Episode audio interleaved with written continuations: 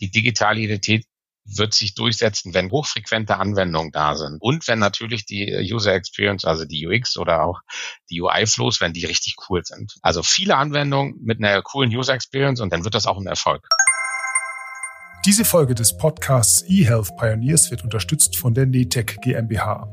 Das Unternehmen für IT-Consulting im Gesundheitswesen sorgt für Informationssicherheit und Datenschutz in Krankenhäusern. Außerdem unterstützt es die Einrichtungen bei allen Schritten der Digitalisierung. Willkommen bei eHealth Pioneers.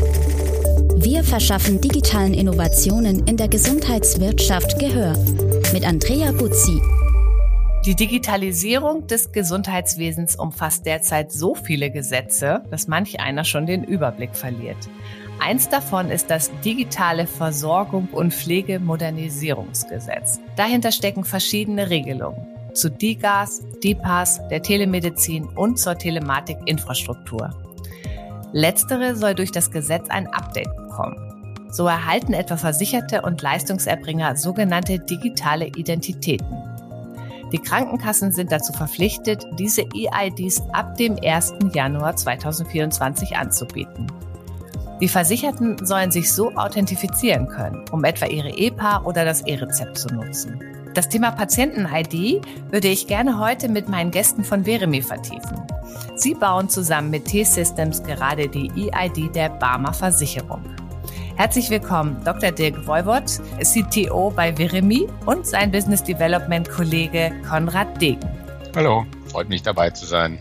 Ja, vielen Dank. Wir freuen uns dabei zu sein. Konrad, hol uns doch bitte einmal kurz thematisch ab zum Thema Gesundheits-ID. Warum brauchen wir diese? Ja, ich glaube, wir brauchen die als Gesellschaft, weil wir digitale Prozesse den Bürgerinnen und Bürgern anbieten müssen und wollen, wie sie sich einfach, idealerweise mit einem Klick in ihrem Gesundheitsökosystem bewegen können. Egal ob E-Rezept, Patientenakte oder Krankenkassenservices. Es soll einfach und nutzerfreundlich sein, aber gleichzeitig auch sicher und den Anforderungen des Gesundheitswesens entsprechend. Und genau diese Brücke müssen wir schlagen und dafür sind digitale Identitäten der entsprechende Enabler, den es dafür braucht damit wir in der mobilen digitalen Welt ankommen als deutsches Gesundheitswesen. Okay, da würde ich jetzt natürlich sofort mal überlegen, ich habe ja schon so viele IDs, ne, mit denen ich als Staatsbürgerin agieren könnte. Ich habe meine Steuernummer, ich habe einen digitalen Personalausweis und so weiter. Kommt man da als Bürgerin und Patientin nicht auch irgendwann durcheinander und brauchen wir noch eine ID? Ja, wir haben viele IDs. Äh, das liegt auch sicherlich daran, dass wir viele Verfahren haben und dass es in jeder Branche unterschiedliche Ansätze gibt, ähm, dies zu regeln. Das Gesundheitswesen ist davon eins, Bankenwesen, Privatwirtschaft, aber auch Verwaltung ein anderes. Entscheidend ist, glaube ich, die Möglichkeiten, entsprechend dem Vertrauensniveau der Sicherheit, die man benötigt, äh, zusammenzuführen. Und das tut man ja hier im Gesundheitswesen auch, indem man für die Erstidentifizierung, die man braucht, verschiedene Verfahren verwenden kann. Das kann der deutsche Personalausweis sein über die EID-Funktion, das kann die elektronische Gesundheitskarte sein und das können auch Identifizierungen vor Ort, zum Beispiel in der Filiale sein. Und der Fortschritt äh, über diesen Gesundheits-ID-Ansatz ist, dass wenn man einmal sich erst identifiziert hat auf dem höchsten Vertrauensniveau, dass man diese Identität speichern und wiederverwenden kann mit einer App. Beim nächsten Mal geht es mit dem Handy. Dirk, was haben uns Länder wie Estland denn voraus? Also warum klappt es denn da mit einer digitalen Identität? Wir hatten ja gerade gesagt, wir brauchen für die verschiedenen Anforderungen unterschiedliche digitale Identitäten, die auch teilweise aufeinander aufbauen. Wenn ich jetzt nach Estland gucke, die haben eine Staatsbürgernummer, die sie bei ihrer Geburt bekommen und die ist auch für ihre EPA dann verwendbar. Ja, genau. Das machen andere Länder genauso wie in Dänemark zum Beispiel oder in, in Belgien oder in anderen europäischen Ländern.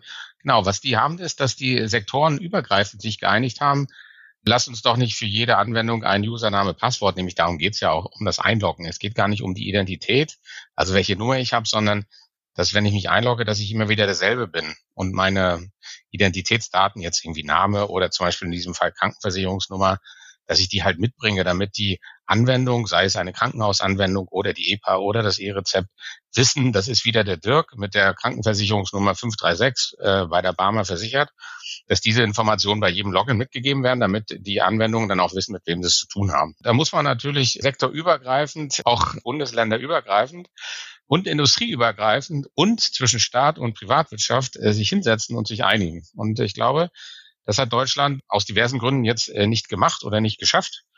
Und deswegen ist jetzt der Gesundheitssektor vorgeprescht, was ich eigentlich eine ganz gute Idee finde. Und die sagen dann, naja, wenigstens für den Gesundheitssektor, lass uns für jeden Patienten, stimmt ja nicht für jeden Versicherten, dass jeder dieser dieser Versicherten eine Identität bekommt, mit dem er sich überall einloggen kann, immer mit einer App. Und diese App soll die Krankenkasse hervorbringen und zwar kostenlos dem, dem Versicherten übergeben weil man hat ja nur eine Krankenversicherung. Also ich habe eine, ich bin bei der AOK versichert, dann kriege ich von der AOK, wenn ich bei der Barmer versichert bin, Und bin ich wenn dort. Ich wechsle, nehme ich die mit? Genau. Ist das so wie genau, meine dann nehme ich die mit. Steuernummer? Mhm. Nee, natürlich ändert sich dann, mein Name wahrscheinlich nicht, ich heirate ja nicht zwischendurch, aber das Geburtsdatum auch nicht, aber natürlich ändert sich die Krankenversicherungsnummer und die Versicherung an sich. Aber grundsätzlich kann ich das mitnehmen und das ist auch die Idee und dann äh, kann ich mich wieder überall einloggen und die wissen dann auch, ah, das ist der Dirk von der Barmer mit der Krankenversicherungsnummer, weil es geht ja dahinter auch häufig um Abrechnungen oder Zugang zu sensiblen Informationen, zum Beispiel zu meinen Röntgenbildern und darf ich die zum Beispiel transferieren in eine andere Anwendung und solche Informationen stehen dann halt hinter meiner digitalen Identität. Und da finde ich das Vorgehen des deutschen Gesundheitssektors super. Weil es ist zum ersten Mal, dass der Staat, in diesem Fall das Bundesministerium für Gesundheit, gesagt haben, okay, und wir wollen eine App-basierte Identitätslösung, die natürlich zu Anfang auf den Personalausweis aufsetzt, aber später kann ich dann die App nutzen und äh, das ist natürlich super bequem und dann gehen wir schon in die Richtung Estland, Schweden, Dänemark, wo wir ja gerne hinwollen. Das heißt, wir sind der Sektor, der dann für die anderen Sektoren eine Blaupause gerade baut. Wenn man will, kann man das so sehen. Das finde ich schon mal gut, weil ich muss nämlich auch gestehen, ich bin ja technikaffin und ich probiere ja auch gern Digitales aus. Und ich habe jetzt gerade versucht, meine EPA-Authentifizierung hinzukriegen. Daran bin ich schon fast gescheitert. Geht es nicht anderen auch so? Also überfordern wir die Menschen da draußen nicht? Weil ich glaube, ich habe mal nachgeguckt, digitaler Personalausweis, sieben Prozent der Bevölkerung ist so eine Zahl, die ich gefunden habe, nutzen den. Die Akzeptanz ist ja sehr gering, ne? Ja, also für 13 Jahre im Markt ist das natürlich eine nicht gerade hohe Anwendungsquote, obwohl ich persönlich natürlich den Personalausweis und die Sicherheit sensationell finde, insbesondere weil das ja 2008 designt wurde, 2010 ging der dann live. Ne, und 13 Jahre lang im Feld zu haben, äh, nicht gehackt, äh, war das erste europäische Identifizierungsmittel, genau. Damals war natürlich klar, die Chipkarte ist heute sozusagen ein bisschen überholt. So kennt man ja auch von Kreditkarten. Das, haben, das ist alles auf die Handys rübergegangen. Die nächste Generation muss natürlich eine App sein. Da sagt der Gesundheitssektor jetzt, na okay, diese digitale Identität kommt als App. Also da gehen wir schon weiter. Bei dem Personalausweis ist es halt so, dass ähm, zu Anfang fehlten ein bisschen die Use Cases, dass man also wirklich das täglich anwendet. Ne? Und dann ist in der Bedienung natürlich PIN, Puckbrief, äh, Transportpin, dann muss ich den muss ich einen Kartenleser haben oder das Handy und dann habe ich halt das Handy und Plastikkarte in der Hand, muss die übereinander halten, nebenbei die PIN eingeben. Das ist von der Usability natürlich. Äh, Stelle ich mir gerade so vor. Und dann muss ich auch noch irgendein so Video-Ident wahrscheinlich parallel machen und dann sagt der immer, es ist zu dunkel, ähm, sie müssen ja. dichter rangehen. Ja, okay. Aber nichtsdestotrotz gehört natürlich auch zu dem äh, digitale Identitätsbestimmung per Foto oder Video, von dem wir auch gerade gesprochen haben. Das kennen wir ja aus dem Online-Banking, haben wir ja auch immer für total total sicher gehalten eigentlich. Aber die Face ID ist ja auch gerade vom Chaos Computer Club überlistet worden, um es mal freundlich auszudrücken. Letztes Jahr im August als unsicher entlarvt. Wenn wir jetzt natürlich auch noch weiter in Richtung Biometrik denken, was ich ja auch aus dem Gesetzesentwurf so ein bisschen rausgelesen habe, dann scheint das System für die Gesundheits-ID ja so ein bisschen auf Sand gebaut. Das würde ich nicht sagen, aus einem ganz einfachen Grund, weil Videoident, Fotoident, Verfahren, wie man das aus dem Bankensektor kennt, Stand jetzt in diesem Gematik-Gesundheitsraum auch nicht zugelassen sind. Das heißt, wir reden wirklich tatsächlich über drei Verfahren. Zur Erstidentifizierung, das ist der elektronische Personalausweis, das ist die Gesundheitskarte und das ist die Identifizierung vor Ort in der Filiale, vielleicht in Zukunft auch über die Apotheken. Da ist das Gesundheitswesen in der Konzeption. Ähm, das heißt, mit Blick auf Sicherheit haben wir hier eine klare Fokussierung auf Sicherheit. Und ich glaube, wenn man mit Blick auf den Erfolg in anderen Ländern schaut, dann geht es eher um die Frage, die richtige Balance zwischen Sicherheit und Nutzerfreundlichkeit zu bekommen. Und Stand jetzt ist zum Beispiel Biometrie im Zuge der Authentifizierung, also des Ausweisens, ich bin wieder da und ich möchte zum Beispiel in meine EPA äh, mich einloggen, nicht zugelassen. Ist aber natürlich im Alltag der Nutzer total verbreitet. Total gelernt. Also alle meine Apps ne, auf meinem Handy äh, funktionieren über Face ID. Also quasi überall, wo ich Accounts habe. Korrekt. Und das ist, glaube ich, genau die Herausforderung, vor denen der Sektor steht und wovor auch sozusagen die Anforderungen äh, für die Rahmenbedingungen entstehen. Der Alltag der Nutzer ist, ich will Biometrie, ich will Face ID, ich will Touch ID, ich möchte damit reinkommen. Und wie kann ich das entsprechend so sicher abbilden, dass das Blick auf Gesundheitsdaten relevant ist? Das ist eigentlich die spannende Diskussion. Und das ist auch, wo wir eine große Diskussion haben zwischen den Regulierungsbehörden, wo es genau darum geht, dieses Spannungsfeld zu definieren. Und da sieht man dann exemplarisch, wie das Gesundheitswesen ein Stück weit Pionierarbeit macht, weil sicher und nutzerfreundlich digitale Identitäten in den Sektor zu bringen, das ist genau die Richtung, wo wir als Deutschland auch hinmarschieren müssen. Mhm. Konrad, dann erzähl doch auch gleich mal was zu eurem Projekt mit der Barmer. Also ab dem 1. Januar 2024 sind die Krankenkassen verpflichtet, ihren Versicherten digitale Identitäten anzubieten. Ihr arbeitet konkret mit der Barmer zusammen, ein gemeinsamer Auftrag mit T-Systems, wenn ich das richtig im Internet recherchiert habe.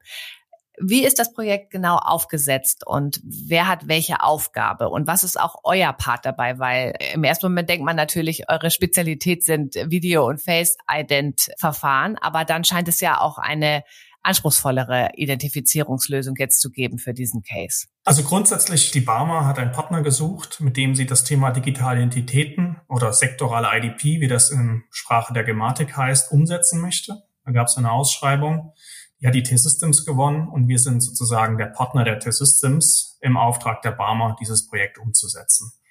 Äh, das ist auch die Rollenverteilung. Wir bauen ein neues Produkt, was in der Gematik auch erst jetzt spezifiziert wird äh, oder wurde und auch sich kontinuierlich weiterentwickelt. Das betreiben wir. Da kommt das Know-how unserer eigenen ID-Wallet zum Tragen, nämlich das Speichern und Wiederverwenden der Identität. Das ist die Grundlage für dieses Produkt mit den Identifizierungsmethoden Personalausweis, elektronische Gesundheitskarte und Fortidentifizierung in der Filiale. Und dieses Produkt muss natürlich Sicherheitsanforderungen auch mit Blick auf die Infrastruktur bereitstellen. Da kommt die Open Sovereign Cloud äh, der T-Systems zum Einsatz. Und wir als T-Systems Veremi bauen sozusagen maßgeschneidert den Anforderungen der Gematik, aber auch der Barmer entsprechend äh, die Lösung, die die Barmer im Ende per einem SDK in ihre Barmer-App integriert. Das heißt, diese Funktionalität dieses regulierten Produktes durch die Gematik, dieser digitalen Identität, die, das Erlebnis bekommt der Barmer-Versicherte, indem er die Barmer-App herunterlädt und nutzt. Und dann muss ich aber dann tatsächlich, wenn ich das nutzen möchte und wenn diese digitale Identität mit meinen Daten befüllt werden soll und ich da auch zugreifen will, muss ich mich dann authentifizieren über diese drei Verfahren, die du gerade genannt hast. Das muss ich genau initial tun. Und wenn ich das habe, dann wird äh, die Identität gespeichert. Sie wird an das Sicherheitsgerät gebunden und beim nächsten Mal kann ich die App verwenden, die digitale Identität, um mich zum Beispiel in der Patientenakte, im E-Rezept oder auch in den Krankenkassenservices einzuloggen. Das heißt, ich muss nicht immer wieder eine Karte an mein Handy halten und mich okay. damit authentifizieren. Ja, aber ich bin jetzt ja bei der TK versichert und ich habe ja schon so eine quasi ein Login ne, für meinen Zugang für die Services von der TK und ich glaube, ich habe auch jetzt das mit der EPA geschafft. Ich habe da nicht mehr reingeguckt, seitdem muss ich gestehen. Aber wo ist da der Unterschied? Weil da habe ich mich jetzt eingeloggt, ich habe einen Account ich habe ein Passwort und ein Username oder beziehungsweise meine Versicherungsnummer, glaube ich. Und hm, ich kann mich da jetzt einfach immer einloggen. Das habe ich bei Face ID abgespeichert und dann bin ich immer drin bei der TK. Der Unterschied sind die Rahmenbedingungen, die sich ändern. Die Anforderungen an digitale Identitäten und auch damit Identifizierung, Authentifizierung für zum Beispiel die EPA werden strenger. Diese Anforderungen, die entwickeln sich neu und deswegen reden wir da von unterschiedlichen Umsetzungsparadigmen. Und der Regulator, in dem Fall Gematik, aber auch zusammen mit dem BSI, nehmen einfach eine neue Ausbalancierung der Anforderungen vor. Okay, das heißt, es muss eigentlich jede Krankenkasse eine eigene Gesundheits-ID für ihre Kundinnen und Kunden entwickeln oder wird es auch quasi eine vielleicht einen Standard geben? Weil es kostet ja auch wahnsinnig viel Geld. Am Ende sind das ja auch meine Versicherungsbeiträge, die und Steuern, die da verwendet werden. Das stimmt. Also vielleicht kann man ja auch sagen, ein bisschen im Vorfeld gab es bestimmt Diskussionen, ob nicht sozusagen eine zentrale Institution für alle Versicherten in Deutschland eine App bereitstellt. Jetzt ist es so, dass jede Krankenkasse die Verpflichtung hat und ja, in der Tat muss jede Krankenkasse jetzt eine ähnliche Lösung selber bauen und viele benutzen eventuell auch bestehende Produkte von Herstellern und kaufen die dann dazu. Okay, jetzt haben Sie erst die EPA gebaut, jetzt bauen Sie was Neues. Genau, also einige ja, haben überlegt, ob die EPA und diese digitale Identität nicht eine Super-App wird. Ja. Bei der Barmer hat der Konrad auch erzählt, wird es gibt jetzt auch keine ID-App Barmer, sondern das ist in der normalen Barmer-App wird der ID-Teil, also die digitale Identität Teil der der Barmer-App sein, dass man halt auch nicht so viele Apps hat. Früher kennt man das vom Online-Banking, da gab es immer das Online-Banking-App und dann so eine Fototan-App oder hab ich, einige hab Banken ich, haben das noch. Gibt's noch, Ja, gibt's noch. Gibt's noch. Die neuen Banken, die sagen, komm, lass uns das doch in eine App machen. Da gibt's der Face-ID in der App und dann geht die auch und dann hat man nicht mehr zwei Apps und genauso können die Krankenkasse das aber selber entscheiden. Und deswegen werden die Produkte ähnlich aussehen, aber natürlich baut jede Krankenversicherung das jetzt ein bisschen alleine für sich. Okay, vielleicht ist das ja der Moment, wo man auch über eine Konsolidierung im gesetzlichen Krankenkassenbereich nochmal nachdenkt. Gut, das, Das war aber ist ein jetzt dickes Thema. das habe ich jetzt nicht gesagt. Nee. Ähm, ich würde noch mal gern zitieren aus dem Gesetzentwurf oder der Zusammenfassung, auch auf der Gematikseite. Die gesetzliche Vorgabe wird ja beschrieben mit maximaler Sicherheit der Gesundheitsdaten. Was ist anders beziehungsweise sicherer als bei anderen digitalen Anwendungen, wo Daten von mir gespeichert werden? Ja, also jeder hat ja Online-Banking, das kennt jeder und wenn man die beiden vergleicht, dann ist die Anforderung an die Gesundheits-ID ist, ist bedeutend höher. Also man muss sehr gut das Gerät, auf dem dann diese ID-App, zum Beispiel in diesem Fall die Barmer-App installiert ist, die muss bestimmten Sicherheitsanforderungen erfüllen. Da muss man wahrscheinlich auch dauernd das Betriebssystem updaten und sowas, ne? Vielleicht, ja, genau. Aber auch auf der Serverseite, also ja, auf der Backend-Seite oder Serverseite, da sind auch ganz große Anforderungen. Während zum Beispiel jeder Nutzer bekommt einen eigenen kryptografischen Schlüssel für die Verschlüsselung seiner Daten. All diese Schlüssel müssen in sogenannte sichere Schlüsselspeicher rein. Das ist eine Anforderung, die, glaube ich, die Banken so nicht haben. Ist das denn äh, eine ja. Blockchain? Nein, auf keinen Fall. Lösung? Nein, okay, weil da sprechen Fall. wir ja auch von Tokens, ne? Es wurde ja mal als Option genannt, dass die Blockchain ja dadurch, dass sie dezentrale Datenspeicher hat, da ja quasi nirgendwo an einer Stelle ein Server gehackt werden kann, wie das ja auch schon in der Vergangenheit passiert ist, sondern die Datensicherheit natürlich viel höher ist. Naja, das ist vielleicht ein Irrglaube, weil äh, bei der Blockchain werden ja die Daten redundant gehalten, sind also nicht äh, an einer Stelle, sondern an mehreren Stellen, damit die Verfügbarkeit gesichert ist und damit alle Parteien, die so, eine, so einen Blockchain-Knoten haben, äh, sozusagen kontrollieren können, ob nicht einer dieser Knotenbetreiber böse ist und anfängt, Daten zu manipulieren, wird dann ab, ständig abgeglichen, sind die Daten noch synchron. Deswegen ist die Blockchain ein schlechtes Beispiel für hohe Datensicherheit. Gibt es natürlich Mechanismen, die zu verschlüsseln und so weiter, das ist klar. Aber die Blockchain eignet sich auch so zwei anderen Gründen nicht. Einerseits ist natürlich die Performance nicht so besonders, ja, weil die natürlich sehr langsam ist. Und das äh, Zweite, was an der Blockchain ist, dass die Signaturmechanismen, die gerade sozusagen im letzten Jahr ja sehr massiv äh, auch äh, in den Medien nach vorne gestellt wurden, dass diese Signaturmechanismen und auch die Protokolle, die dort gesprochen werden, einfach noch nicht äh, vollständig überprüft wurden, ja, insbesondere auch vom BSI. Und deswegen geht man wieder zurück auf die normalen Protokolle, die sich sehr etabliert haben auf der Welt als globale Standards. Und vielleicht habt ihr schon mal gehört, so dieses äh, OpenID Connect, das ist so das Standardprotokoll und das hat sich auch die Gematik genommen als das Standardprotokoll für Übertragung und Authentifizierung von Nutzern in Web-Services. Ja, super. Vielen Dank, Dirk, dass du mich da nochmal gebrieft Sorry, nein, hast. ich wollte gar nicht so technisch werden. Nein, das ist äh, super interessant, weil das natürlich auch medial sehr gehypt worden ist. Und ich bin natürlich kein CTO wie du. Insofern ist, glaube ich, für mich und für die Zuhörer auch nochmal total interessant gewesen, da nochmal den Background zu hören. Aber ich wollte noch sagen, die Blockchain hat natürlich ihre Einsatzgebiete. Also wenn es darum geht, so Ereignisse miteinander zu verketten, wie zum Beispiel ein Lieferschein, ja, oder eine Historie von mir aus, aber einige in Schweden, glaube ich, probiert man das, um Grundbesitz hintereinander zu machen. Da eignen sich diese Blockchain-Ansätze super. Aber für digitale Identitäten war ich schon immer so ein bisschen skeptisch, weil der Use Case passte irgendwie gar nicht zu dieser Technologie, aber ich glaube, viele haben einfach die Blockchain genommen, sich auf die Stirn geklebt und galten dann als Experte und Digitalversteher, ja. Okay. Konrad, dann lass uns doch noch einmal die EID in der Praxis durchgehen. Also, ne, stellen wir uns mal vor, es ist Januar 2024, das ist ja auch nicht mehr lange hin, ne, sechs Monate. Und ich, Andrea Butzi, habe den guten Vorsatz gefasst, meine Gesundheit jetzt noch mehr in die Hand zu nehmen. Und als erstes möchte ich mal eine App basierte Identität auf meinem Handy haben, damit ich eben von dort dann direkt auch auf meine ganzen Gesundheitsdaten bei meiner Krankenkasse und so weiter zurückgreifen kann. Was muss ich jetzt als erstes tun? Ich muss als erstes zu meiner Krankenkasse gehen. Nehmen wir mal das Beispiel der Barmer und muss mich entweder da registrieren in der Barmer-App, wenn ich das nicht schon getan habe. Also ich lade mir dann erstmal die Barmer-App auf mein Handy. Korrekt. Ähm, ich gehe davon aus, die meisten Barmer-Versicherten haben diese die App auf ihrem Handy und dann kann ich mich da einloggen.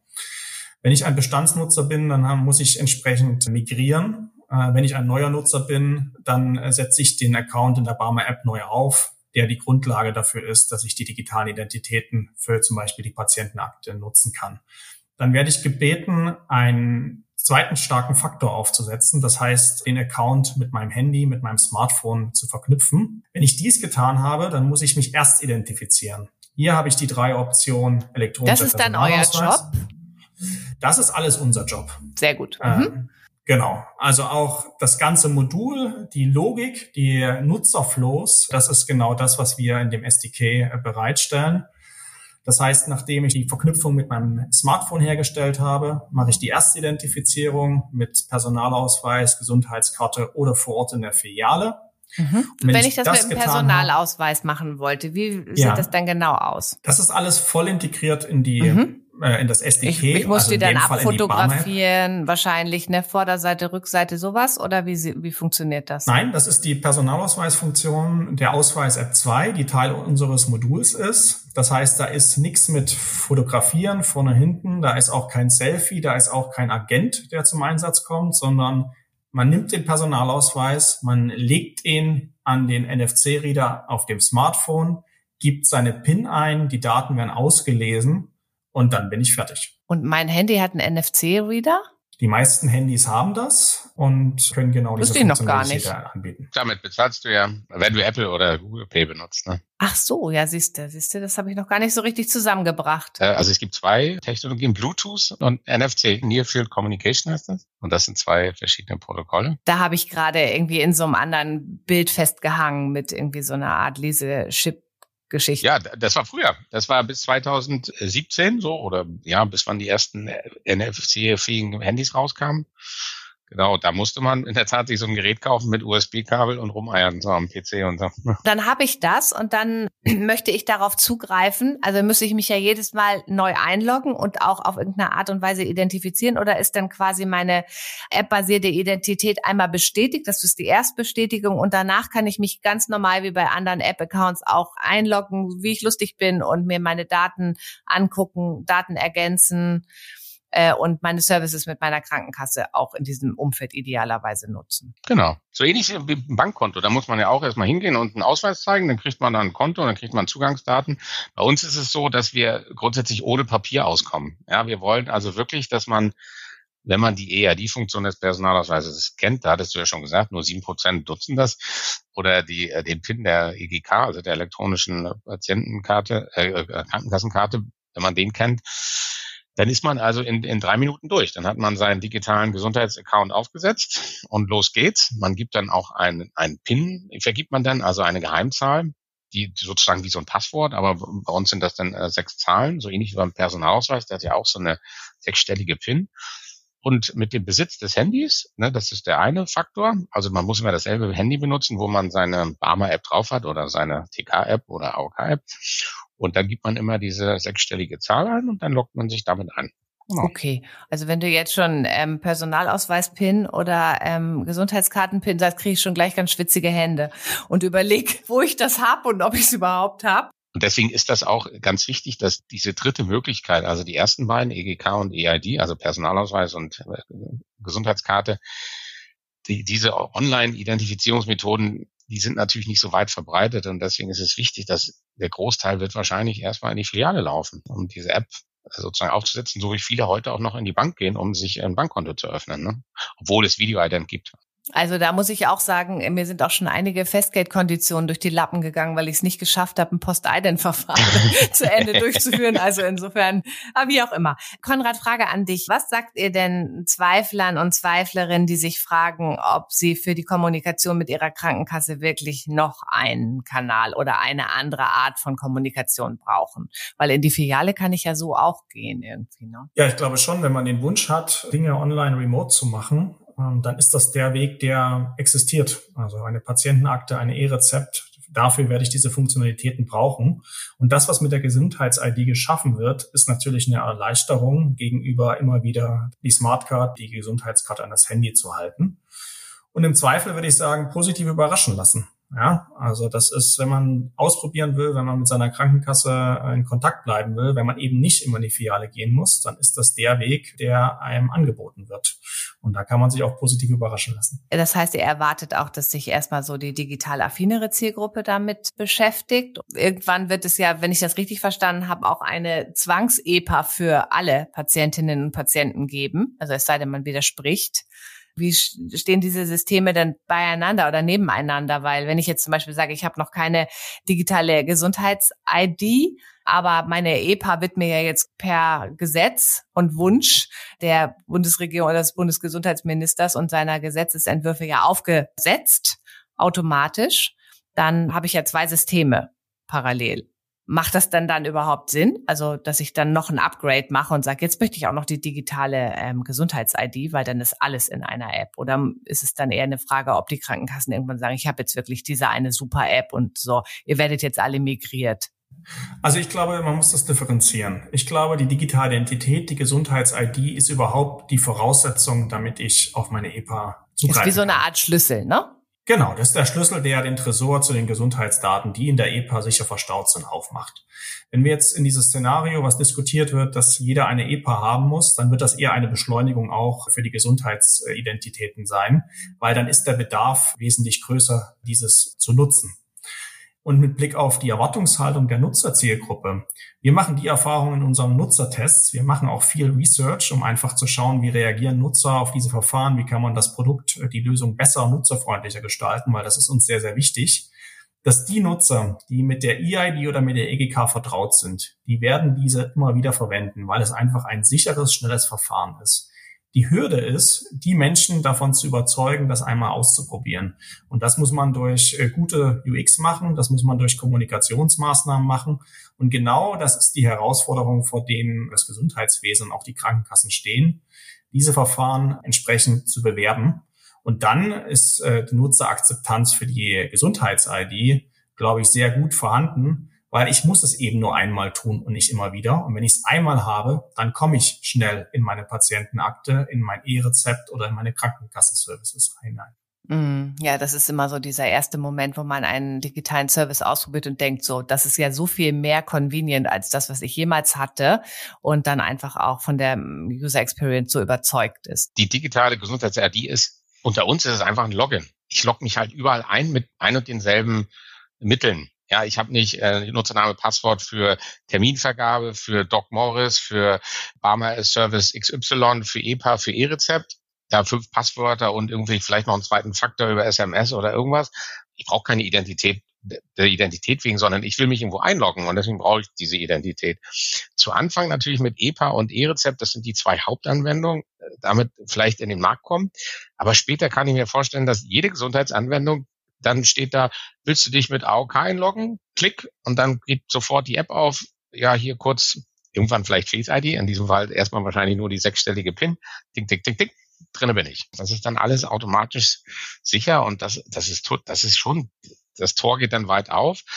Aber ich glaube auch, die digitale Identität wird sich durchsetzen, wenn hochfrequente Anwendungen da sind und wenn natürlich die User Experience, also die UX oder auch die UI-Flows, wenn die richtig cool sind. Also viele Anwendungen mit einer coolen User Experience und dann wird das auch ein Erfolg. Und das sehen wir auch in anderen Ländern. Also die NemID in Dänemark, das ist auch so eine App, die hat so der Staat mit der Privatwirtschaft rausgebracht. Die, die hatten den richtigen Boom, als Corona war. Dann wurden alle Digital-Services im Gesundheitswesen, auch so Covid-Zertifikat oder so und Abrechnungen und Remote-Telemedizin, so wurden dann über diese NEM-ID einfach gemanagt und dann hat jeder verstanden, ach, das ist eine gute Idee, diese NEM-ID zu haben, da kriege ich ja alles. Und dann hatten die eine, eine Transaktionsvolumen, wo wir jetzt natürlich noch träumen in Deutschland. Also wenn man dir so zuhört, dann kriegt man ja plötzlich richtig Lust darauf und hofft, dass diese Übergangsphase, wo wir die Menschen mitnehmen müssen, dass es mehr als sieben Prozent werden, dass sie so schnell wie möglich abgeschlossen ist, weil ich glaube, das ist ja so Henne-Ei, wie in der Plattformökonomie auch.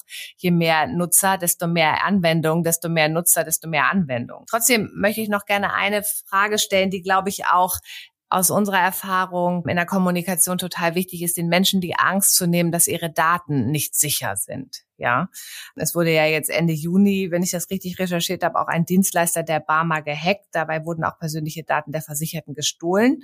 Wie gewährleistet ihr den Datenschutz oder was ist diesem Projekt das Besondere, was diese maximale Sicherheit auch gewährleistet? Könnt ihr das nochmal, Konrad, vielleicht in eigenen Worten in kurzer Art und Weise verständlich erklären? Das ist einerseits Sicherheit in der DNA zu haben und das zweite ist, wir brauchen eine Zulassung. Das heißt, wir müssen diese Prozesse nicht nur entwerfen und die Lösungen entsprechend implementieren, sondern wir sind auditiert. Das heißt, wir haben einerseits eine Gematik-Zulassung. Teil dieser Zulassung sind auch Sicherheitsaudits mit externen Experten, die wir machen. Und das ist natürlich die kontinuierliche, regelmäßige Weiterentwicklung. Mal abgesehen davon, dass die Anforderungen an diese Lösung halt durch die Gematik vorgegeben sind und auch im Einvernehmen mit BSI und dem Bundesdatenschutzbeauftragten erarbeitet werden. Das heißt, das Thema Sicherheit wird von der Konzeption zur Umsetzung bis hin zur externen kritischen Überprüfung in diesem gesamten Entwicklungsprozess gelebt.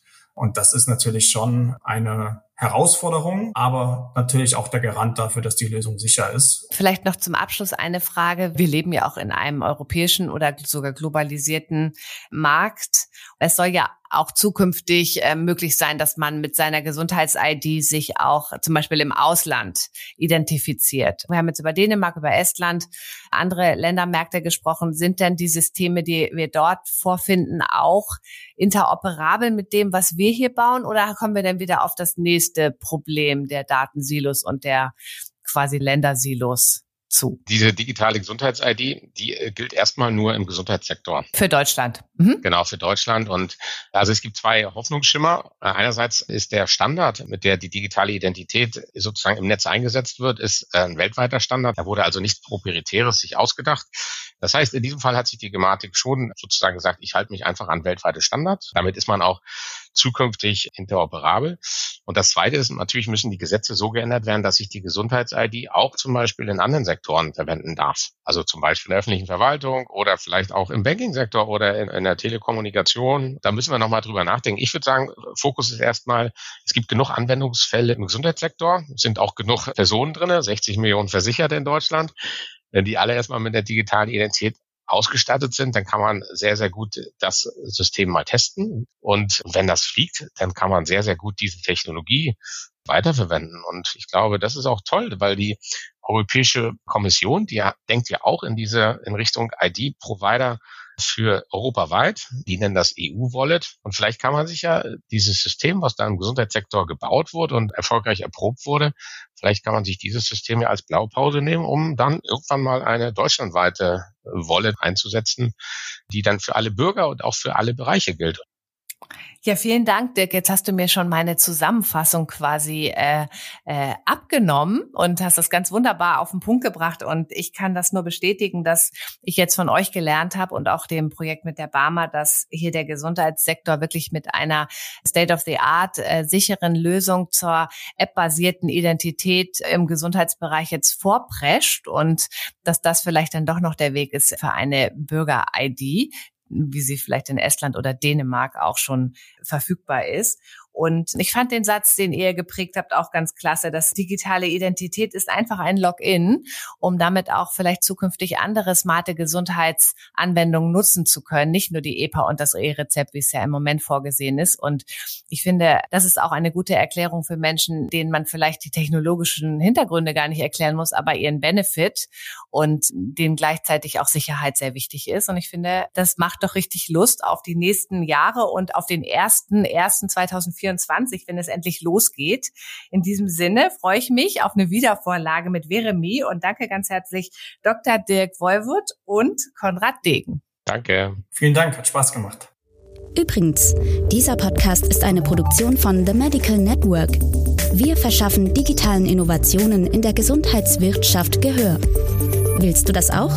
Dann freuen wir uns über Likes, Shares und eine Bewertung bei iTunes. Noch mehr spannende Folgen findest du auf unserer Website www.themedicalnetwork.de.